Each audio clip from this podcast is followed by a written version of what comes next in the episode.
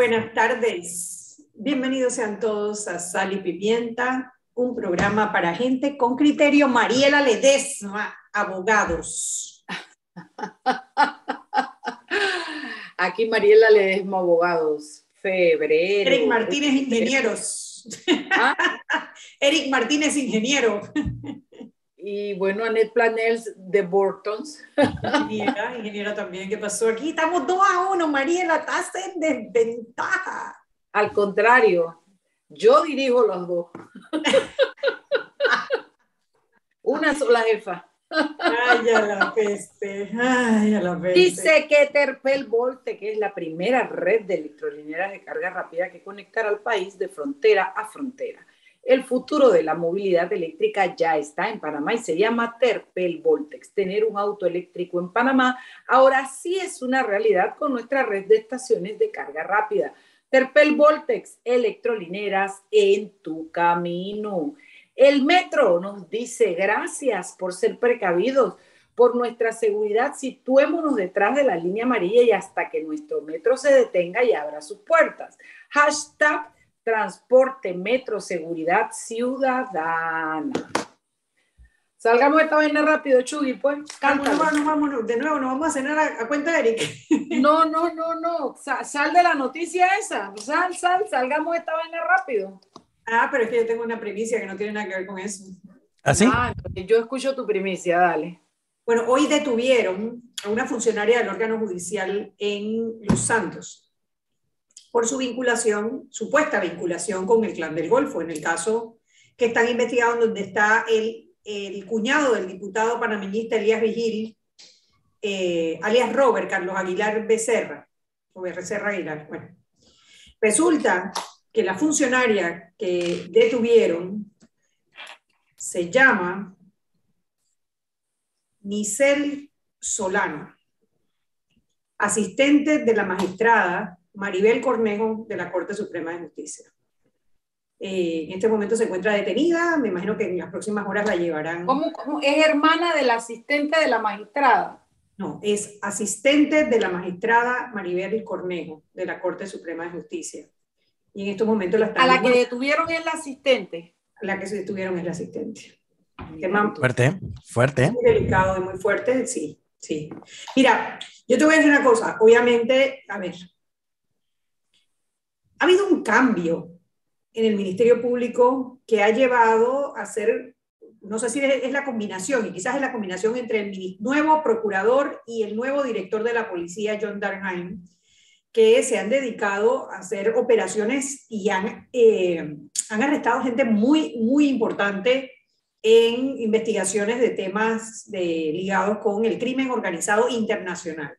En la operación Damasco, que es la que está tratando de ubicar entre otros, a Franklin Amaya, no, eh, bueno, ya a Carlos Aguilar Becerra, el, cuñado del diputado Elías Vigil, fue a la vez, si se acuerdan, de la operación Fisher.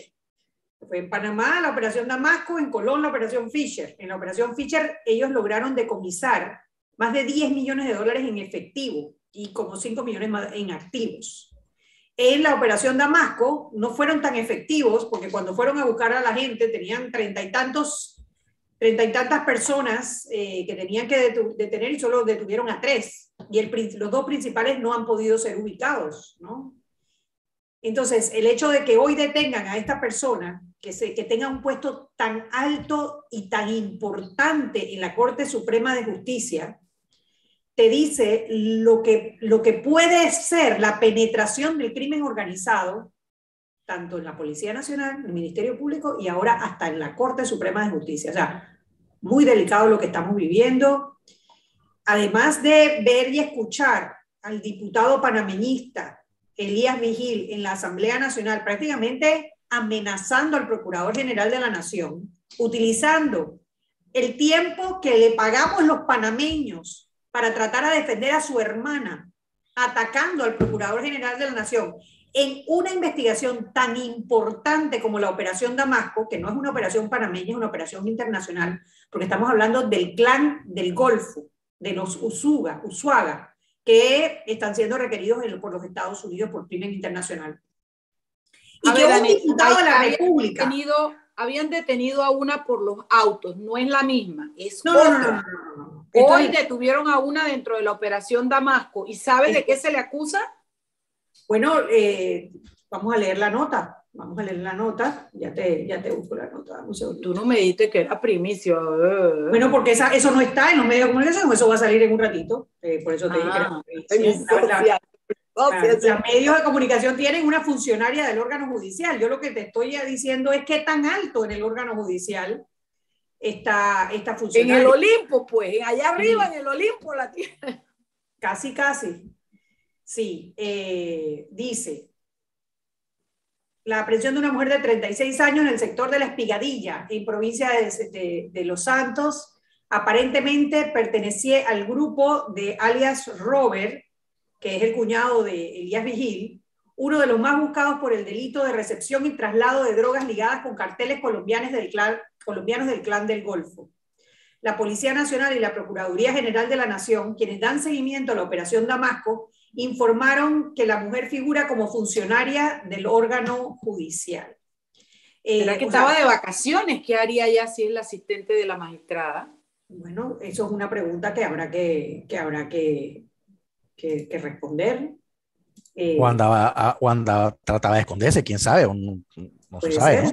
Puede ser, porque, hombre, es que yo lo que quisiera es como atar un poquito los hilos en esta investigación. O sea, primero estamos hablando de una operación internacional que casi de manera concurrente hicieron dos operaciones, Damasco y Fischer. Damasco fue un desastre, arrancó y fue un desastre porque tenían que arrestar a más de 30 personas y terminaron arrestando a tres. Parece que alguien habló antes de tiempo y no se logró, eh, no se logró arrestar a la cantidad de gente que estaban buscando, entre ellos el eh, alias Robert, Carlos Aguilar Becerra, el cuñado del diputado panameñista Elías Vigil. Ayer, eh, ayer, el diputado panameñista Elías Vigil, desde la curul de la Asamblea, ataca al Procurador General de la Nación diciendo que le presente las pruebas de por qué tiene detenida a su hermana cuando su hermana se presentó ante jueces tres jueces ratificaron, eh, primero, la primera juez ratifica la detención, le cambian a casa por cárcel y después tres jueces la vuelven a llevar a la prisión, a, detención preventiva, y este le está atacando al Procurador General de la Nación. Que no tiene nada que ver con la detención, porque quien toma la decisión son los jueces que son el órgano judicial. Ellos, ellos llevan al, al aprendido frente al juez y el juez decide si sí o si no. Así mismo es. Así que... y, eh, eso que acabas de decir, Mariela, demuestra el poco conocimiento de una persona que se supone hace leyes, ¿no? Y que además llama medios de comunicaciones. O sea, no sé por qué el plural ese que utiliza eh, a la hora de llamar a los medios de comunicación. Lo que a mí me, incomoda es el hecho de que un, un, diputado aproveche su investidura, porque no se equivoquen, o sea, el tipo aprovechó su investidura como diputado de la República para que en algún periodo en el que los diputados tienen derecho a hablar, le dedicara exclusivamente a atacar al, al, procurador general por lo que está sucediendo con su familia o por el caso este que ya estamos conversando, este, y bueno, sus cinco minutos para hablar de eso, pues no aportó nada positivo al país, no dijo, no habló de leyes, no habló de, no, nada, o sea, y entonces aprovechó su investidura para poder hacerlo. Asumo yo que también eh, queriendo eh, utilizar su, su, su, su, calidad de diputado como para quién sabe si influir en la opinión pública o en la misma Procuraduría del Ministerio, pero no sé qué querrá haber hecho ese señor, pero sí lo hizo.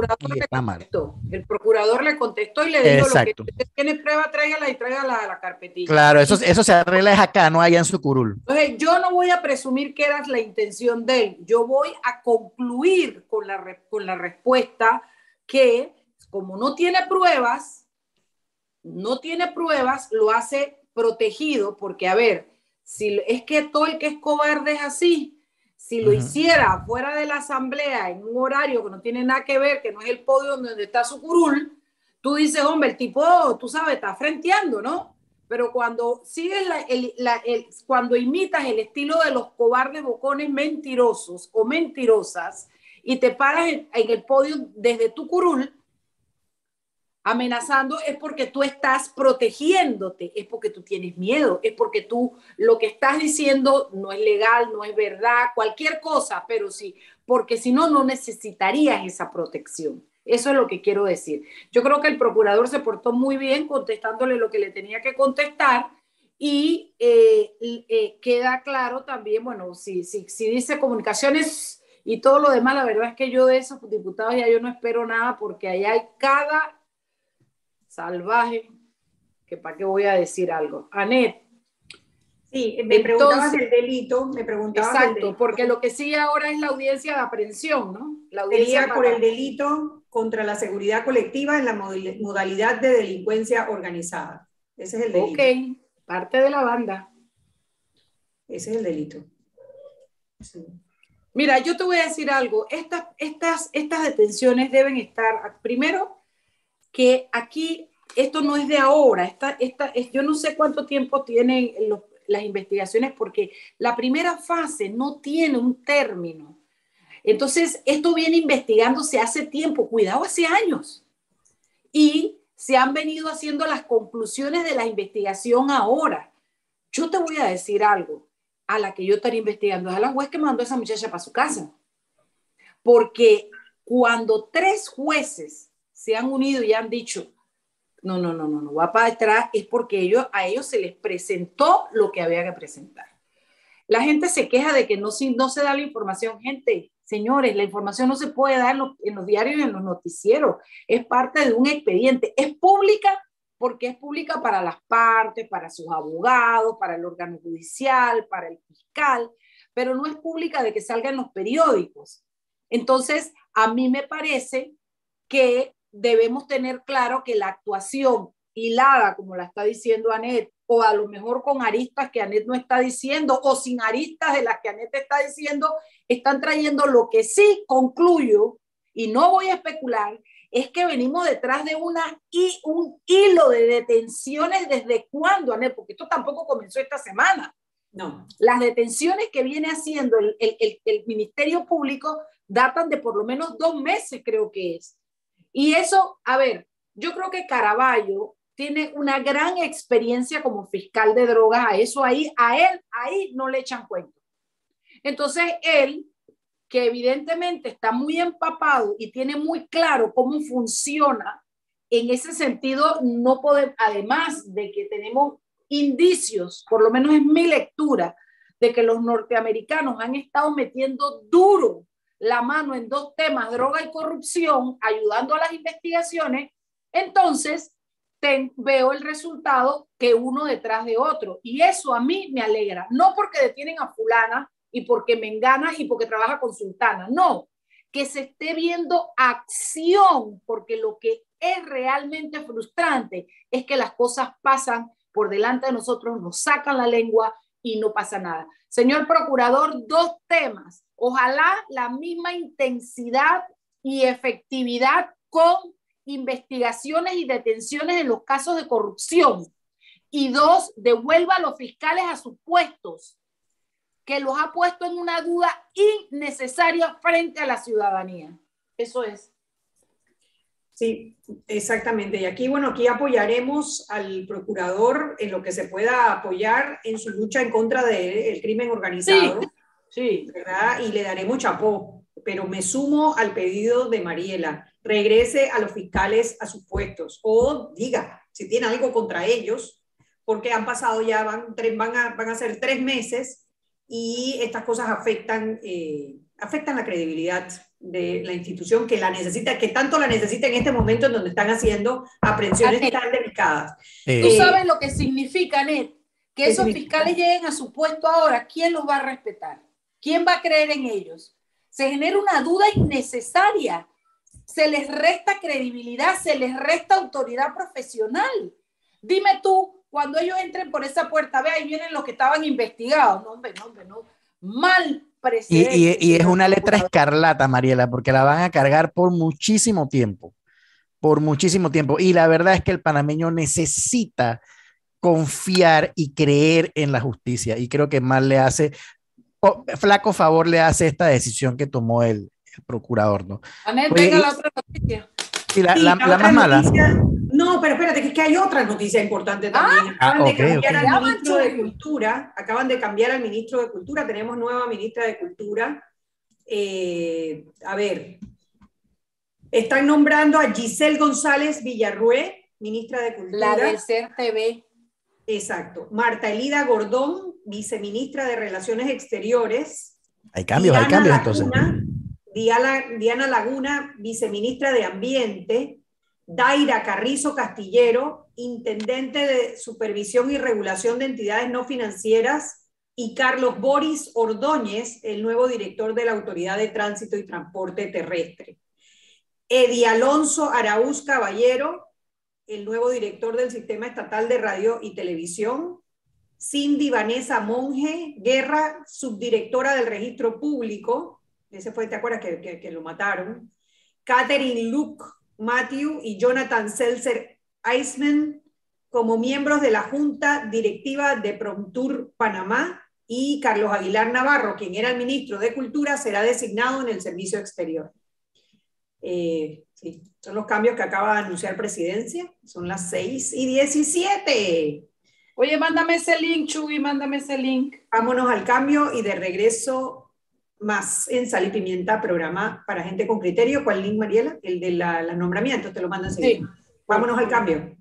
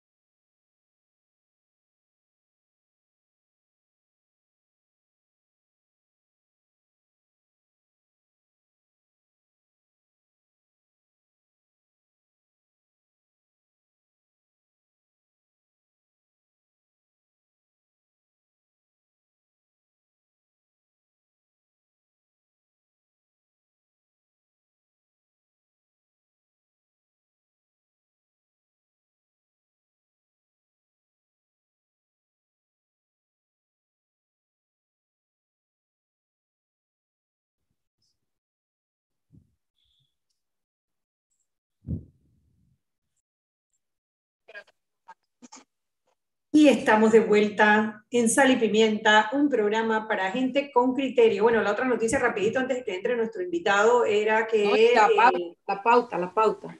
Ah, la pauta, dale. La pauta. Terpel, como aliado país, reafirmando su compromiso con la sostenibilidad, presenta Terpel Voltec la primera red de electrolineras carga rápida en conectar a Panamá de frontera a frontera. Hoy es el principio de una historia de transformación. El futuro de la movilidad eléctrica ya está en Panamá y se llama Terpel Voltex, electrolineras en tu camino. Sí, bueno, eh, a ver, eh, Ricardo Martinelli presentó una recusación en contra de la jueza Valoisa Martínez. Eso es porque, bueno, la recusación es que Martinelli no quiere que la jueza le siga viendo los casos, en el caso No Business. El juzgado primero, liquidador de causas penales, admite la recusación y suspende todas las actuaciones de la jueza mientras ellos deciden si la puede o no la puede recusar. Esto va a atrasar eh, la solicitud que había presentado la jueza para el levantamiento del fuero penal electoral con el que Ricardo Martinelli eh, suspendió, logró suspender la audiencia por el caso Nubistas. Esa era la otra noticia. No sé si quieren profundizar o nos vamos directo a la entrevista. Oye, yo, yo, yo, ah, no, a mí no me importa la artimaña de Ricardo Martinelli que tiene derecho a, jugar con la justicia lo que le dé la gana. Lo que me molesta es que la justicia se preste para, para que él juegue con ella. Ok, yo tengo algunas dudas porque yo no entiendo cómo una juez del mismo nivel puede hacer eso en contra de otra juez. Hay una recusación no lo sé, no lo tengo claro y tengo que estudiar e investigar con los que sí saben.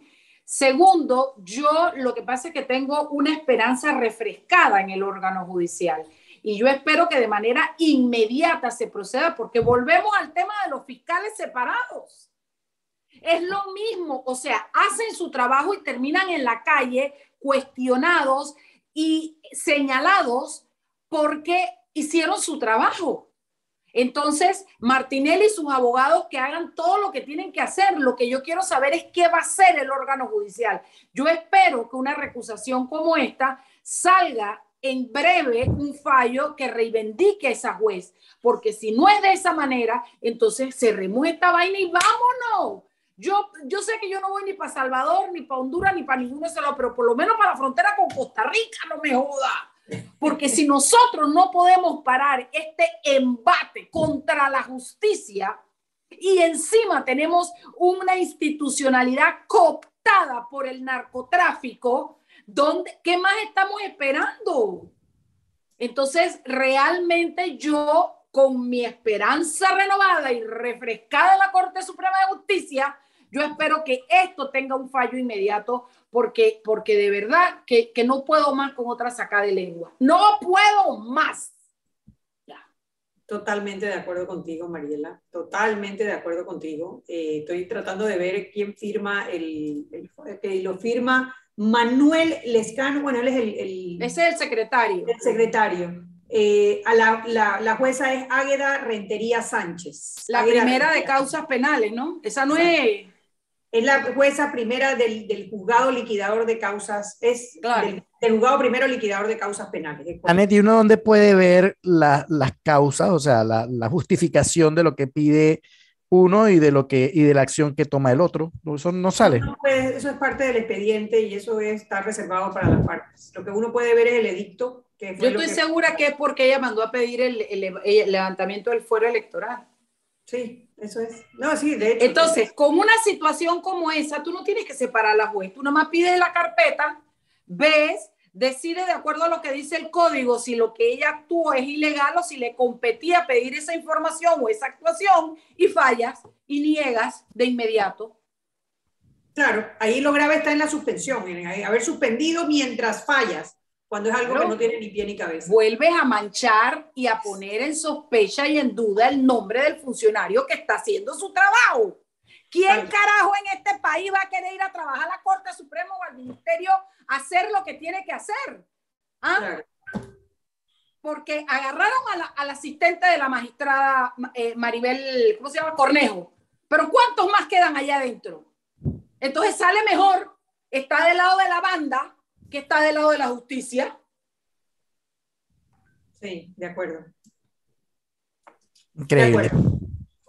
A ver, pero bueno, sí. Ya tenemos al tema. invitado en línea. Eh, y bueno, hoy vamos a hablar de un tema histórico.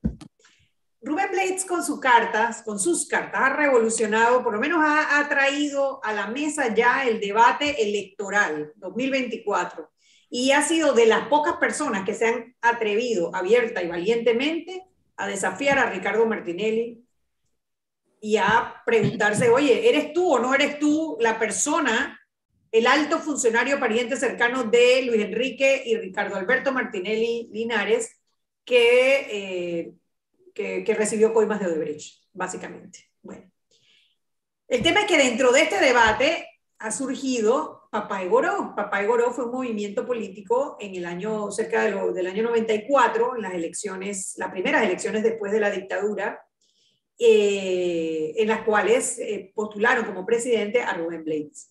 Y eh, a mí me, me, han hecho muchas preguntas, mis hijos me han preguntado lo que es eso de Papá Goró, mucha gente que no se acuerda siquiera lo que, lo que fue el movimiento Papá Goró. Y le pedí a mi amigo Harry Brown, politólogo, que siempre nos acompaña y nos explica, para que nos cuente un poco sobre la historia del movimiento Papá Goró y para que lo comparemos a lo que hoy en día es el movimiento Otro Camino, porque hay algunas similitudes y otras que no lo son, para que hagamos un poquito la comparación. Bienvenido, Harry, a Sal y Pimienta.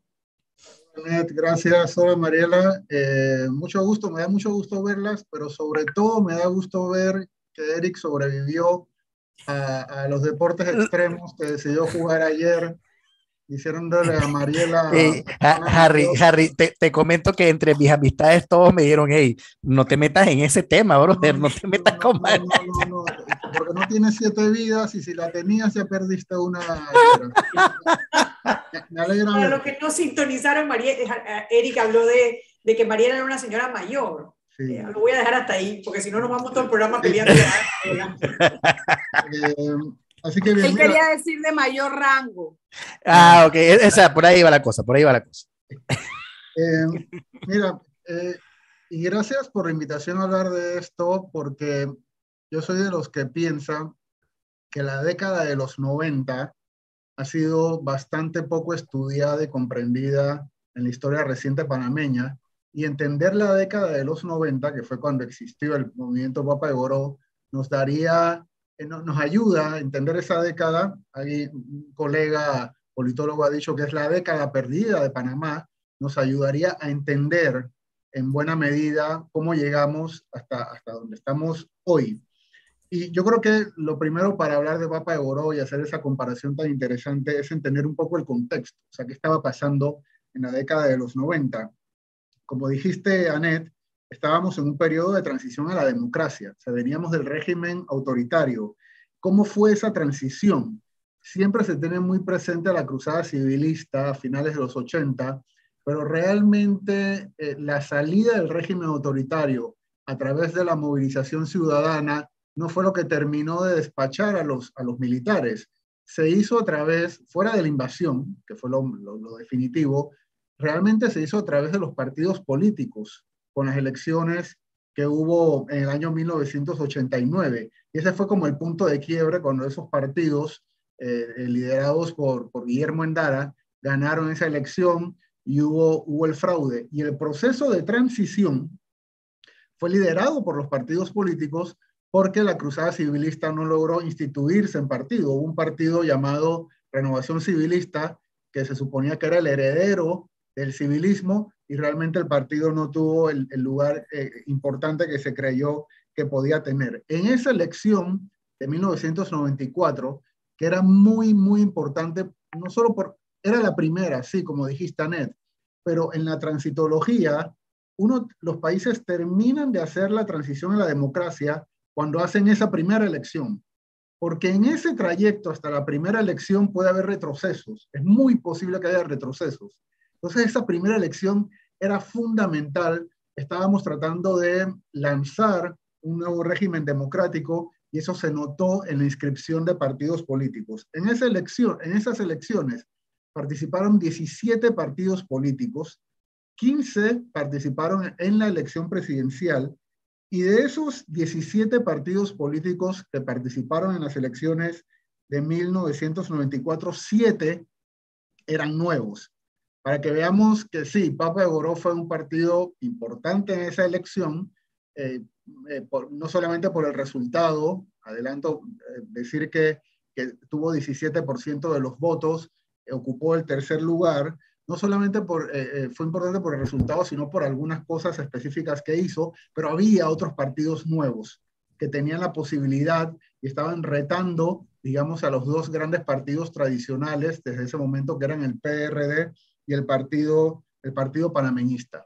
Eh, eso para tener esa idea de, contexto y luego hacer la comparación. Miren, eh, yo, era, yo fui miembro del Partido Papa de esa fue mi, mi, entrada a, la política. Yo era soldado raso, yo no, no estaba donde se hacían las, las, se tomaban las decisiones importantes, pero el Papa de Goró me sacó de, de las canchas de baloncesto y, y, de escuchar a Metallica todos los días, pues entré a la, a la, a la, política eh, eh, eh, y luego estudié ciencias políticas precisamente para entender qué le había pasado al movimiento Papa, Papa de Goró. y el germen del movimiento Papa de Goró fue un, otro movimiento, una organización bastante espontánea que se llamaba Buscando Panamá.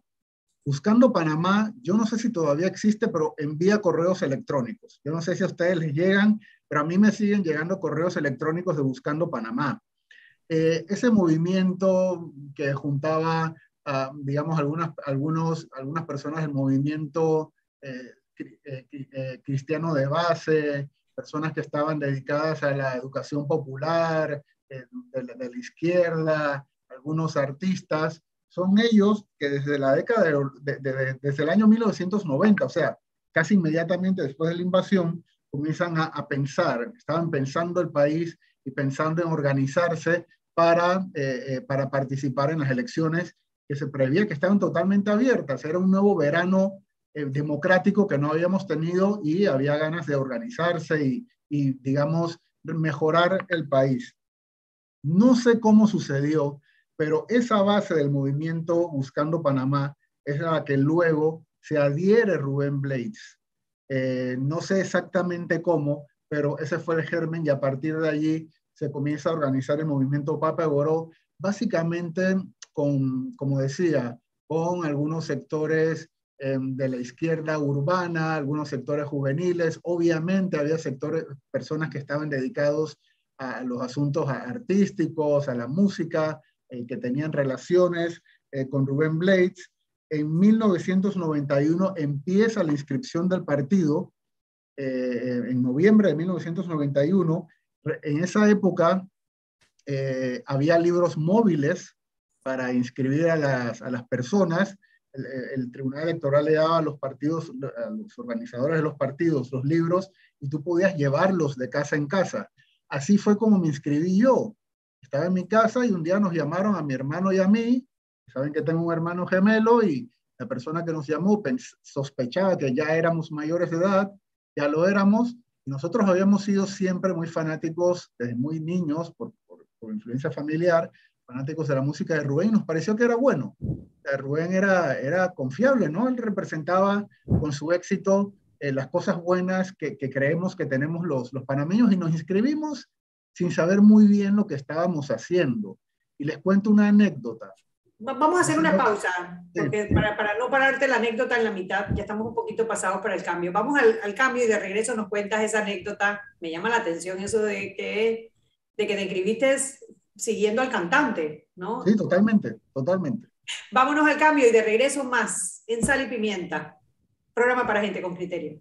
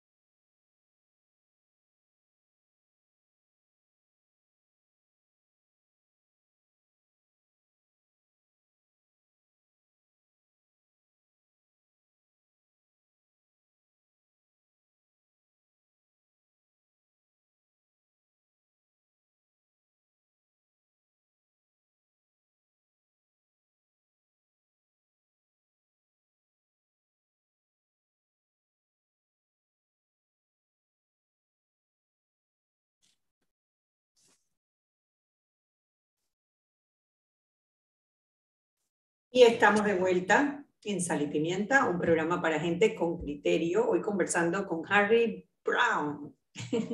Harry Brown. Siempre, nos acuerda Charlie Brown. Harry nos iba a contar su anécdota de, de, cuando se inscribió en el Papá de Goró, siguiendo al cantante, a Rubén Blades, el cantante. totalmente. Recuerden, como les dije, y así lo hizo muchísima gente. Una de las particularidades de Papa de Goró, y eso pasó, ya que estamos haciendo comparación, eh, sucedió con, con, la, con, la, candidatura de libre postulación de Ricardo Lombana. Creo que hasta ese momento, hasta ese momento no había vuelto a pasar. El partido Papa de Goró se financió vendiendo artículos. La gente estaba muy acostumbrada a recibir camisetas, gorras de, de, los partidos políticos y de los candidatos, pero en el caso de Papa de Goró, que tenía muy poco dinero, la gente compraba, o sea, comprábamos eh, las gorras y las camisetas del partido eh, y en buena medida se compraban porque era como un souvenir, un recuerdo de la figura de, de Blades, que era digamos una figura artística. Así que mucha gente se acercó al partido por, ese, por esa fama, esa popularidad y diría que la confianza que generaba en aquel momento su, su figura. Y lo que les contaba, así que yo no estaba en política y me acerqué fue por eso.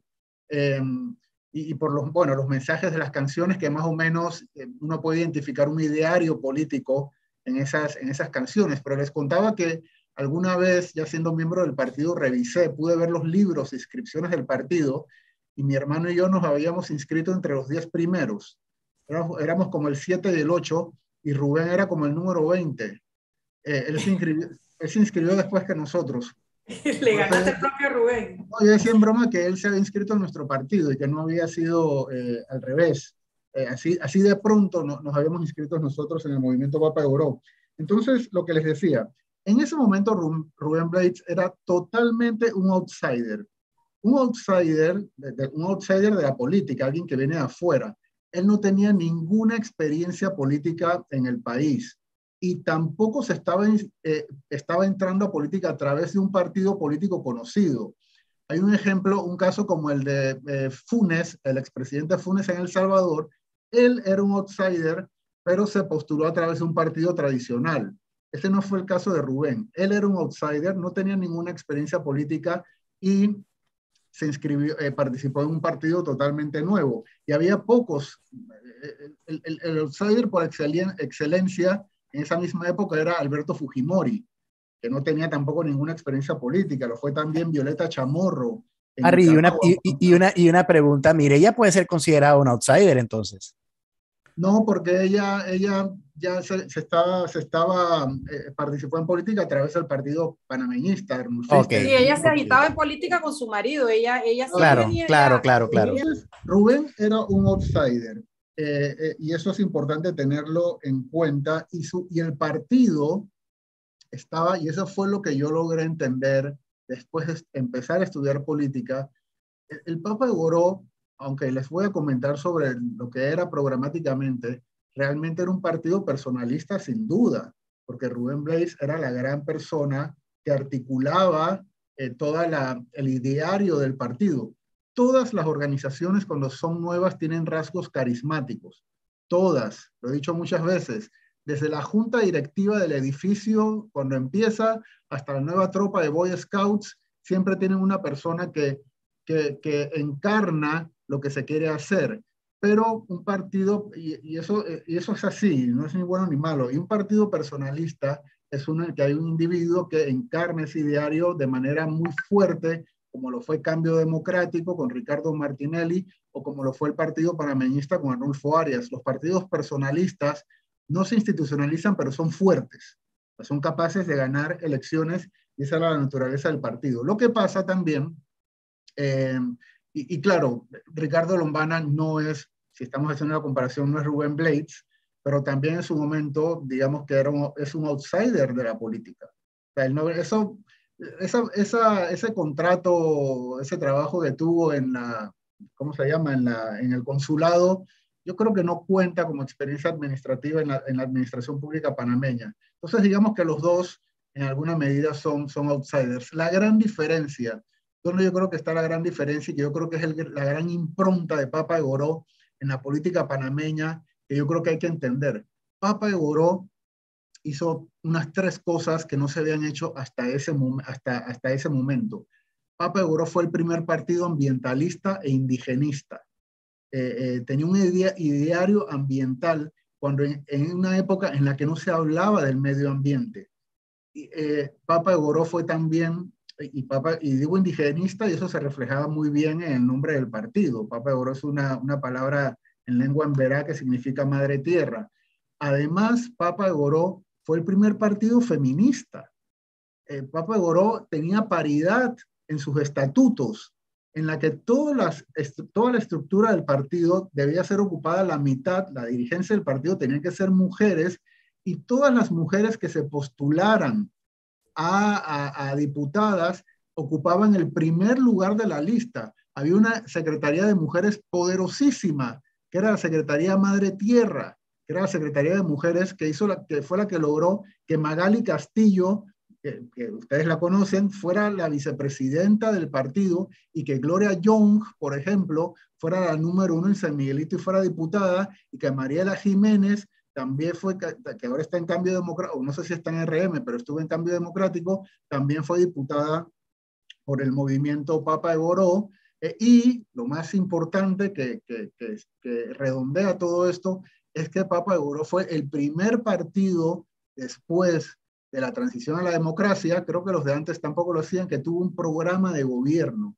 Ese programa de gobierno se hizo participativamente por todo el país, haciendo una consulta por todo el país, tratando de hacer un diagnóstico, aprovechando los conocimientos de educación popular que tenía el enorme e inolvidable Raúl Leis. Papa tenía una ideología socialdemócrata eh, que no había terminado, que no terminó de, digamos, de, de, de, de crear porque el plan de gobierno sí, al, ser, tener, haber sido consultado, no fue del todo coherente. Era un partido que reivindicaba, digamos, la iniciativa privada, pero con una presencia fuerte del Estado, en, sobre todo en la provisión de servicios básicos. Eso es ser eh, socialdemócrata. Yo creo que hasta el momento, hasta el momento, teniendo como antecedente la postulación que hizo Ricardo Lombana en el 2019, esa es una de las grandísimas diferencias que Papa de Goró tenía, el centro de Papa de Goró, aparte de Rubén, era este plan de gobierno que se llamaba Una sola casa y era un plan de gobierno ambientalista, indigenista, feminista y socialdemócrata. Quizás un poco adelantado al tiempo, pienso yo, mirando de aquí hacia atrás, ¿no? Y eh, ahora que dice sí lo del plan de gobierno, una de las cosas que queda clara de, la, de las cartas de Rubén Blades es que él no está dispuesto a hacer una alianza electorera, o sea, una alianza solamente para derrotar a Ricardo Martinelli, sino que tiene que estar basada en un programa de trabajo para eliminar el clientelismo, para hacer cambios a códigos y leyes. ¿Es eso lograble en un ambiente como el que tenemos?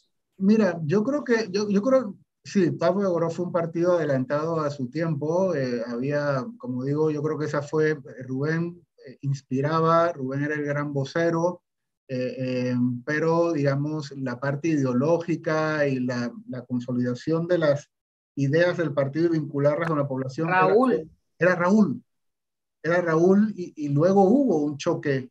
Me da un dolor no haberlo conocido, porque entre, lo que entre Raúl, entre Raúl y, y, y, Rubén, porque eran dos maneras distintas de entender el, el partido. Eh, y, imagínense, y lo llevo a la anécdota. Y de gerenciarlo también.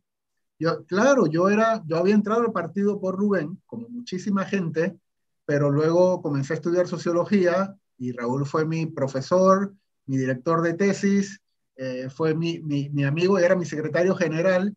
Y yo entré por Rubén, pero me mantenía en el partido por Raúl. Y, así estuvimos muchos. Y el partido se dividió en algún momento entre digamos, los, los, programáticos, los que estábamos por el programa, por el ambientalismo, por el feminismo, eh, por, por, por, por, una buena administración pública, y los que estaban más cercanos, digamos, a la idea, al liderazgo, al liderazgo de Rubén. Quiero contarles algo, algo que pasó muy importante, eh, que fue lo que eh, el partido tenía poco dinero, estaba compitiendo en las encuestas siempre marcó primero, bueno, primero marcaba sin haber sido candidata allí en Correa, Luego, casi desde el principio, el primero era Ernesto Pérez Valladares, estaba eh, el, excontralor Carles eh, también en, en, segundo lugar, em, y Rubén no marcaba muy alto, pero ustedes saben que el Día de la Tierra se celebra el 22 de abril. Ese Día de la Tierra, Papa Egoró, también muy originalmente, decidió como partido político celebrar el Día de la Tierra. Algo que no hacían los partidos, ¿no? Como era un partido ambientalista, pues celebremos el Día de la Tierra y convocaron a un pequeño rally, a un pequeño meeting en el Parque Urracá. Y, regalaban, regalamos, yo estaba allí de, soldado raso, como decía, arbolitos, ¿no? Por el Día de la Tierra. Unas semillas también, ¿te acuerdas? Semillas, porque se hablaba de la buena semilla. Entonces se regalaban semillas, muy simbólico todo. Y la cantidad de gente que llegó ese día al Parque Urracá fue enorme e inesperada. Había una tarima pequeñita. Casi inmanejable fue. Sí, es que fue una horda que llegó y allí fue donde el mismo partido y los demás partidos se dieron cuenta que Rubén Blades tenía posibilidades de ganar. De hecho, ese, en abril también se realizó el CADE. El CADE se realiza, se realiza cada, todos los años en abril y, coincide, a está a pocas semanas de las elecciones y todos los candidatos electorales van al CADE. Y ya en el CADE de ese año 1994 había la sensación que Rubén Blades iba a ser el presidente, el presidente de Panamá en ese momento, porque a partir de abril la cosa comenzó a subir muchísimo, estaba creciendo como, como la espuma. Entonces empezó una campaña sucia en contra de Rubén, y no era campaña negativa. Yo siempre he dicho que las campañas negativas también dan información durante las elecciones. Fue campaña sucia en la que, él lo cuenta, en la que se le acusó al mismo tiempo de ser agente de la CIA, de ser comunista, de haber apoyado a los militares, de haber sido torrijista, y se, montaron fotos, se dijo muchísimas cosas que, sí eh, hicieron mella en alguna parte de la población, pero recuerdo también que uno de los momentos, algo que, porque una de las acusaciones más fuertes fue que era comunista. Y, ustedes en Panamá, en Panamá hay, anticomunismo sin, comunistas, casi sin comunistas. Eh, entonces el partido reaccionó con una foto en la que aparecía Rubén Blades rodeado de, empresarios, con su traje y él también muy trajeado y tal, como para mandar el mensaje de que él no era comunista. Y eso terminó de confundir más a la población como, bueno, ¿el partido tiene dueño o no? Esto se parece como mucho a los demás, a los demás partidos políticos. Eh, también Mireya Moscoso hizo un cierre de campaña fabuloso. Apoteósico. Apoteósico. Fue una cosa, yo, yo yo, en mi memoria, yo tengo el recuerdo de que Mireya Moscoso llegó al escenario volando. O sea, no recuerdo cómo, porque fue una cosa tremenda en donde ella, ella eh, eh, invitó a todos los candidatos de oposición a unirse a su candidatura. Y, los panameñistas sacaron un montón de gente, creo que era, sí, en la, en la, en la plaza de Santana histórica del partido panameñista. Y finalmente el resultado fue el de Rubén Blades con 17% de los votos sin alianzas, ahí llego a lo que decía, a lo que decía Net, eh, Rubén soportó la tentación de hacer alianzas porque en ese momento había la sensación de que el partido tenía, tenía una misión más allá de ganar las elecciones y tenía que mantenerse eh, más o menos puro, digamos. Harry, se nos está acabando el programa y la verdad es que me ha removido mucha historia y muchos recuerdos, pero yo no quiero no tocar con relevancia las semejanzas que puede tener el partido de eh, Otro Camino Panamá, de la figura, de todo. Me gustaría que ya aterrizáramos un poquito en eso para profundizar en ese análisis. ¿Qué opinas al respecto? Yo creo que el, contexto, el contexto, por eso empecé por allí, no es el mismo. En aquel momento teníamos un régimen autoritario y ahora, aunque la, la democracia panameña se está deteriorando, tenemos una, una democracia en la que se realizan elecciones y aunque la gente cada vez confía menos en el organismo electoral, no es lo mismo que los fraudes y los paquetazos que se daban en la década de los 80 en absoluto. Ese elemento de contexto es importante. Otro elemento de contexto que, que no, no, lo hacen difícilmente comparables. Otro elemento de contexto es que sí, ambos, Ricardo Lombana, que es como la figura importante de otro camino, y Rubén Blades, eh, eran en aquel momento outsiders, aunque eh, son figuras muy, muy, muy, pero muy, muy distintas. Yo creo que el movimiento Otro Camino tiene una vocación hegemónica, esa invitación que hizo Ricardo Lombana a toda la gente con sensibilidad independiente que se quiera postular, que se acerquen a su partido. Eso que yo recuerdo de Rubén Blades y Papa Goró no lo hicieron, eh, eh, pero yo creo que la gran diferencia, la gran diferencia está en las ideas y en el programa.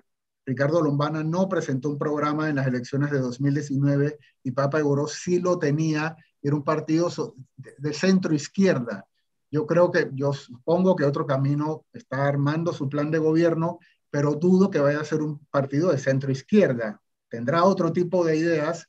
Eh, espero que los ideólogos sean visibles como lo fueron en Papa de Goró, eh, pero creo que la diferencia es sobre todo programática y en el posicionamiento ideológico. Yo creo que otro camino eh, puede estar en el centro derecha y el Papa de Goró básicamente era un partido de centro izquierda y ambos, ambos son de alguna manera anti, son partidos antipartido, antipartido tradicionales. Creo que eso es lo que puede también reflejar alguna semejanza en las dos, en las dos propuestas. Bueno, perdón, dale, Ana. No, no, no, dale, está bien. No, lo que yo quería decir es que eh, realmente a, a, mí personalmente me afectó mucho que Lombana no presentara un plan de trabajo. Yo, yo, yo, yo, yo sentí en esa decisión una falta de preparación, una, hasta una falta de seriedad, diría yo. Y escuché sus, justificaciones y, las escuché y me parecen bien, pero a mí personalmente me pareció. Otra cosa que yo creo, eh, fíjate, algo en lo que yo creo que se parecen un poco. Eh, diferencia, las militancias las veo muy diferentes. La militancia de Papaguro era casi de guardias de seguridad o de militares era una cosa que parecíamos hormiguitas. Y, la red de comunicación y todo lo que había y todo era una La gente de otro camino, Panamá la siente un poco más aislada y un poco más fría. Ah, se me olvidó la, la, la, la similitud que te iba a decir. Aspiraba, aspiraba en ese momento a ser un partido pluriclasista y también intentó eh, organizarse con, eh, con grupos de base había algo que se llamaba en los estatutos, se llamaba los CLAPES, que eran los comités locales de acción Papagoró, que intentaba emular las estructuras de partidos de masas que han tenido los grandes partidos eh, históricos. No sé si otro camino, la política ha cambiado mucho, ya no se necesita tener ese tipo de estructuras nacionales para hacer políticas porque hay redes sociales y cosas por el estilo. Eh, era, había más, digamos, más idea de la militancia, porque era, era otra época en la que la militancia era algo que se asumía para toda la vida y, ya no se hace. También es cierto que se decía que el Papa de Goro era un partido eminentemente de jóvenes y realmente los resultados electorales dijeron que los jóvenes votaron por Ernesto Pérez Valladares. Que sí había un voto fuerte joven en Papa de Goro, pero votaron más por Ernesto Pérez Valladares. Eh, y también hay otra similitud. Papa de Goro fue un partido que finalmente tuvo más votos en las áreas urbanas de la misma manera que Ricardo Lombana, pues tuvo su, fuerte en, la región metropolitana y en las áreas urbanas, en las, en las, en las, cabeceras de provincia. Fue también un caso parecido al de Papa Goro, aunque el PRD también ganó en el área metropolitana. Ya sé lo que te quería decir. ¿Cómo lo ves? Yo recuerdo la estructura de Papa Goró a nivel nacional ahí no se pagó comida, ahí no se pagó transporte, la gente salía de, los montes, paseos jurado de mesa, aquello fue, yo no veo, pero a lo mejor no nos ha tocado ver esa organización todavía, a lo mejor nos toca verla para, el, eh, para las elecciones, pero me da la impresión que después de las elecciones, no estoy hablando del de lo que pasó en las elecciones y del resultado y de cómo llegaron, estoy hablando que siento como que se hubiese disipado y me da la impresión que para el 24 o aprietan el paso o no veo como muy organizado eso. No, no, no, lo siento, fíjate, son un partido político, pero yo no siento el mensaje de que están funcionando, eso, pero esa es mi percepción. No, no, sí, no, no, no lo sé, yo creo que, que se podrá, yo creo que inscribir un partido en estos momentos tiene muchísimo mérito, creo que hay, habría, hay alguna mística, sí. Eh, y podremos tener mayor idea de si esa mística es tan fuerte como la tuvo Papa Egoro en el 94, Eh, al inicio no, no, parecía que la tenía, era algo más, más interno y podremos saber si otro camino tiene una mística parecida cuando lleguen las elecciones. Ese es, Así ese es, es. El momento, ese es el momento estelar de los partidos políticos cuando sabemos cómo se separan los, los niños de los adultos, ¿no? Yo, yo, bueno, la verdad que coincido en casi en todo lo que han planteado. Yo la, eh, estaba jovencita cuando, cuando lo de Papá Egoró, pero recuerdo que me inspiró, me inspiró muchísimo el movimiento a punto de votar por Rubén Blades en esas elecciones. Me dio mucho pesar que no siguieran después de las elecciones porque el mensaje era un mensaje hermoso, era un mensaje moderno, distinto, del feminismo. Esperanzador. El, Papagago, claro, era aspiracional, o sea, uno aspiraba a un país, a un país inclusivo, a un país de todo. Lo, lo Ahora, que pasó, lo que pasó fue que, que, bueno, que el líder personalista, pues sus intereses estaban y creo que siguen estando fuera del país y parte de su encanto es, es precisamente que es, es eso, o sea, es que el outsider y el encanto que tiene la figura de Rubén Blades como, como figura importante tiene que ver con su éxito afuera. O sea, uno no puede tener el paquete, solamente una parte del paquete que es la que le, le, nos gusta, ¿no? Su éxito y su buen hacer y cómo nos deja bien afuera, pues es que su, su carrera está fuera del país y, y, el partido, pues bueno, no podía seguir con, sin, el, sin el líder que encarnaba el ideario del partido con todo y que había un programa pero lo más importante que el programa era la figura de, de, del líder personalista. Bueno, quizás nuevamente un partido adelantado a su tiempo, tratando de fundarse bajo un programa, terminó siendo igual un partido eh, que dependía de una figura muy fuerte, que tenía un, hombre, tenía una misión afuera. Yo no me puedo imaginar un mundo sin un Rubén Blades eh, en el mundo musical internacional como ha sido, y el quedarse aquí lo hubiese privado, nos hubiese privado a todos de esa de esa experiencia. Ahora bien, había, y otra diferencia que yo veo, y espero que Ricardo Lomana y su grupo lo logren vencer, es que había figuras alrededor de Rubén Blades que hoy en día todavía marcan pauta y bueno, digo, se nos está acabando el programa. Lista. Dale, porque lista. nos están llamando ya para cerrar el programa. Magali Castillo, Brooke Alfaro, Monche Stout estuvo allí, Salvador Sánchez, Lina Vega. Gloria Young, Fernando Manfredo, Jorge Arango, Mariela Sagel, Mariela Jiménez, Alan Perelis, Raúl Leis, Víctor Méndez Fábrega y Ricardo Ledesma Bradley y Harry Brown. Eso le falta. Y Mariela Ledesma, que, que yo estaba ahí. Pero... Ledesma. Y yo que no me inscribí, pero hubiera, me hubiera inscrito si hubiera estado un poquito mayor. Eso le falta a Ricardo. Ojalá lo logre, pero eso le falta a Ricardo. ¿no? Eh, equipo de gente buena, gente que todavía hoy en día son gente importante en la política nacional. Gracias, Harry, por acompañarnos. Nos van a regañar en Radio Panamá porque nos pasamos. Nos vemos mañana en otro programa de Sal y Pimienta. Mañana tenemos chao, de chao, gracias. Vámonos al cambio. Digo, nos vamos hasta mañana. Chao. Chao, cuídense.